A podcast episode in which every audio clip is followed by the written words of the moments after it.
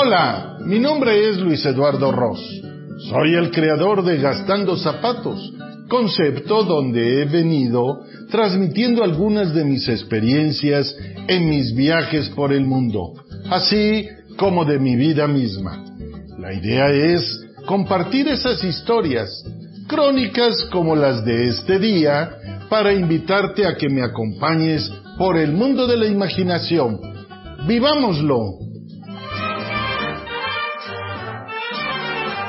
Úbeda y Baeza, provincia de Jaén, ciudades patrimonio. A unos cuantos kilómetros de la capital de Jaén se encuentran dos pequeñas ciudades patrimonios de la humanidad, de las 16 que posee España, Úbeda y Baeza. Después de un espléndido desayuno en el Álvaro Torres, salimos a gastar zapatos por las calles empedradas de Úbeda, que entre otras explicaciones, nos dijeron que es la ciudad más vieja, científicamente documentada, de Europa Occidental. Dada mi reciente afección en los ligamentos de una de las rodillas, ya mencionado, mi prima Marisol me prestó unos bastones para facilitarme las caminatas. De arquitectura medieval, posee numerosos edificios renacentistas y un singular entorno urbanístico. Tubal me hizo primero, Ibero el segundo fue, Indúbeda es el tercero, Bétula soy de los tres. Piedra vieja de Úbeda, la vieja en el Museo Arqueológico.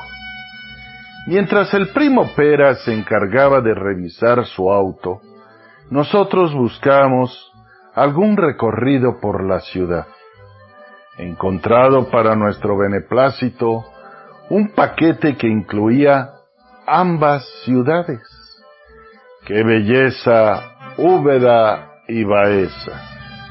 Salimos los cuatro con destino a Jaén, capital de la comarca de la Loma de Úbeda, en la comunidad autónoma de Andalucía, mencionada en el escrito anterior.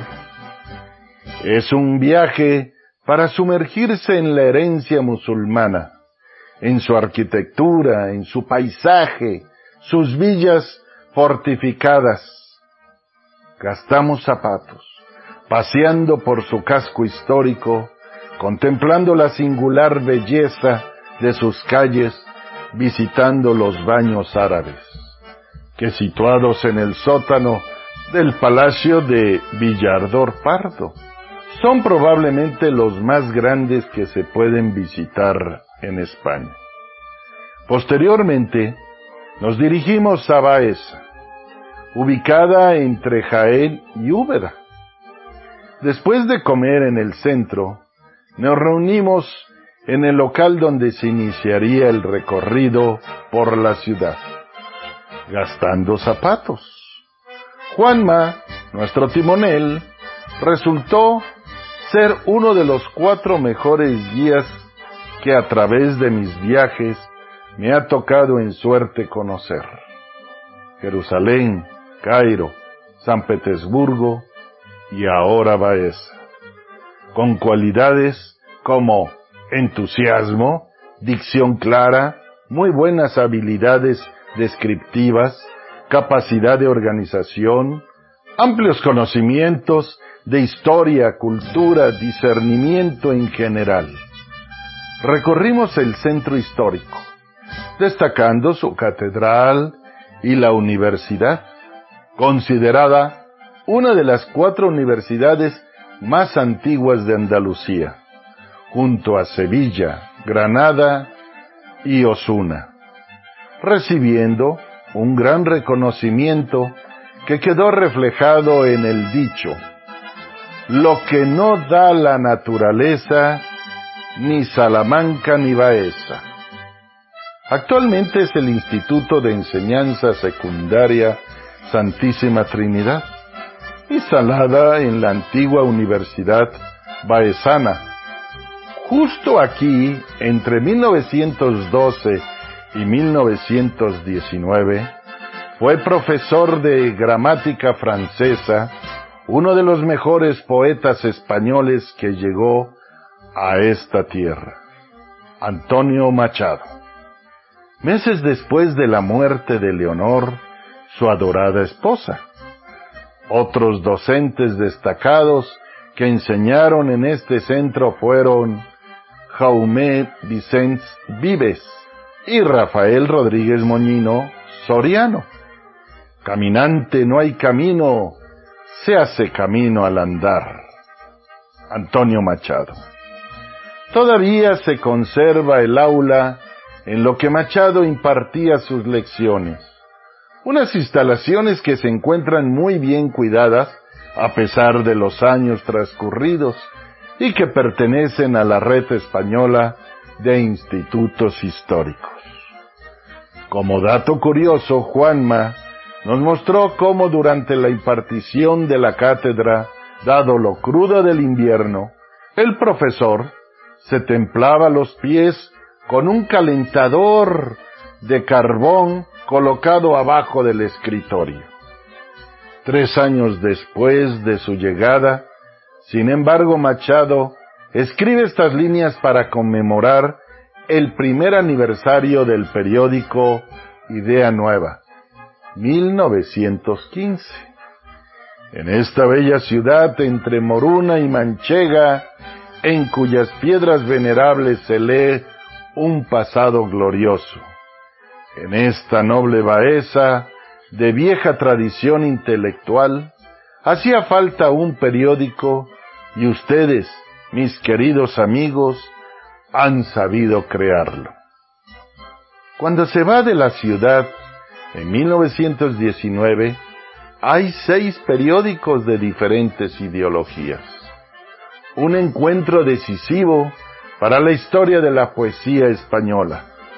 Y en español, evidentemente también para la poesía universal. Fue el que surgió en Baeza en 1916 entre el poeta, consagrado y muy conocido en España, Antonio Machado y Federico García Lorca.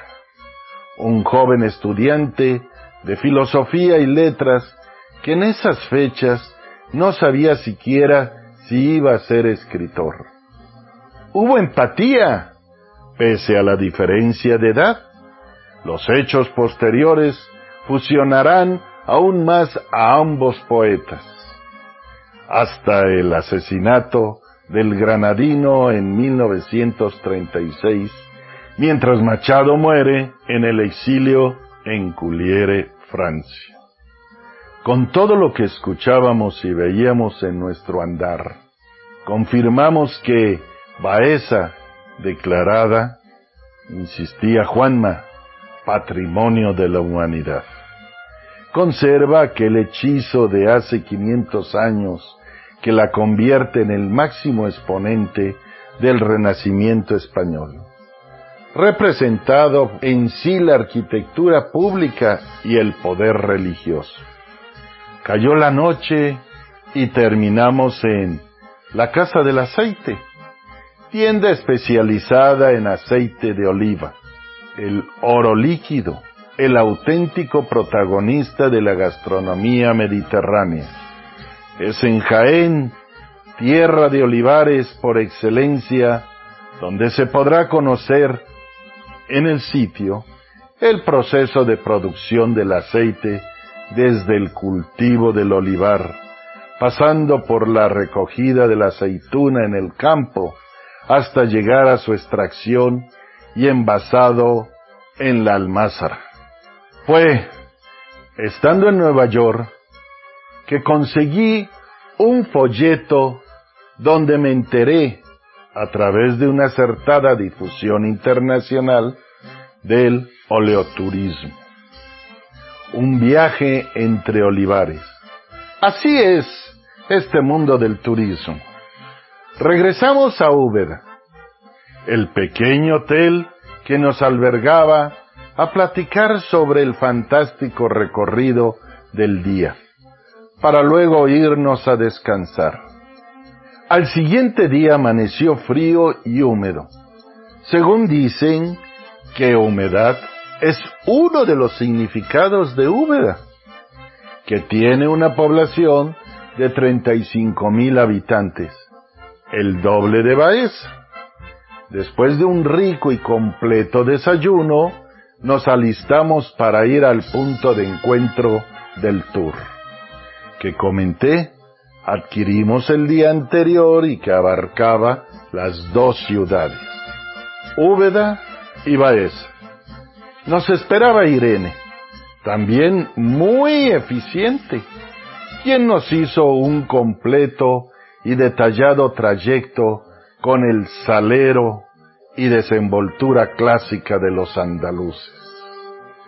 Iba bien preparada con su botella metálica, con agua, gabardina, uniforme, botas, paraguas, para una mañana brumosa y lluviosa.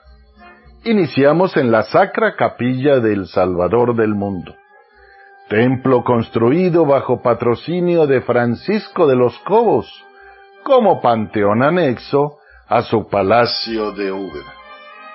El Salvador es un monumento verdaderamente capital en los anales del Renacimiento español, por la índole especialísima de su fundación y por el cruce de tendencias artísticas que en él se conjugan.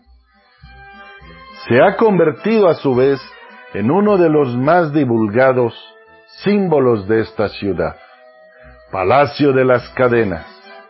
Con este palacio volvemos a retomar la historia en la familia de los Cobos, particularmente de su sobrino, Juan Vázquez de Molina, que al morir, sin dejar descendencia, el palacio pasa a ser ocupado por una comunidad de religiosas dominicas, llamada Madre de Dios de las Cadenas. De ahí su nombre. Hoy en día es el ayuntamiento de Úbeda, Basílica de Santa María de los Reales Alcázares. Se encuentra justo frente al Palacio de las Cadenas, edificada sobre las ruinas de la antigua mezquita. La basílica debe su nombre a los restos de lo que fueron los reales alcázares. Gastamos zapatos en sus calles empedradas y mojadas. Transitamos por el número 20 de la plaza primero de mayo, donde nació y vivió Joaquín Sabina. Ahí luce, desde el 2014, una placa artística indicando que el cantautor ubetense vino al mundo en ese inmueble un 12 de febrero de 1949. La composición de azulejos sobre una plancha de hierro muestra al cantautor con su clásico bombín y una silueta de la sacra Capilla del Salvador. Taberna Museo Joaquín Sabina. Calle melancolía. Lo mejor de este pequeño bar es la decoración. En el interior se escucha su música. Están todas las paredes llenas de fotografía del artista en todas las edades, de sus amistades, objetos de la época y sus frases míticas. Hasta las suelas de mis zapatos te echan de menos. La vida no se cuenta por minutos, sino por sueños. Ahí compramos imanes alusivos para regalar. Irene hacía gala en cada lugar de sus conocimientos con historias y anécdotas. Finalmente nos llevó a la sinagoga del agua, la gran sorpresa de Úbeda, se descubre durante una intervención inmobiliaria. Según algunos estudios, es posible que sea anterior al siglo XIV. La visita transcurre a través de seis salas. Se trata de un lugar mágico que hechiza nada más entrar. Una vez que se atraviesa el umbral de la puerta de este enclave sin precedentes en la ciudad, es como introducirse en una vieja y apasionante a una época anterior para conocer de primera mano las costumbres judías asentadas en la localidad. Aquí finalizó la visita guiada. Nosotros nos fuimos a un restaurante ubicado a unos pasos de la plaza del ayuntamiento. El Seco, con un lleno casi total. Batallamos para conseguir lugar. Con la amable atención de sus meseras vestidas todas en negro, donde degustamos los más diversos platos característicos de la gastronomía ubetense, acompañada de un espléndido vino. Saliendo, nos enfilamos a una gasolinería. Cargamos diésel, observamos que llevábamos recorridos 863 kilómetros desde nuestra salida de Gandía. La vida está hecha de pequeños momentos, compartidos con grandes personas. Un viaje más, reiteraría, de categoría. Muchas gracias a todos por haberme acompañado durante esta emisión. Me despido, no sin antes, invitarlos a que visiten mi sitio web luiseduardoros.com o mi canal de YouTube Gastando Zapatos o Facebook, en donde podrán encontrar más escritos y videos sobre mis vivencias y el mundo del turismo.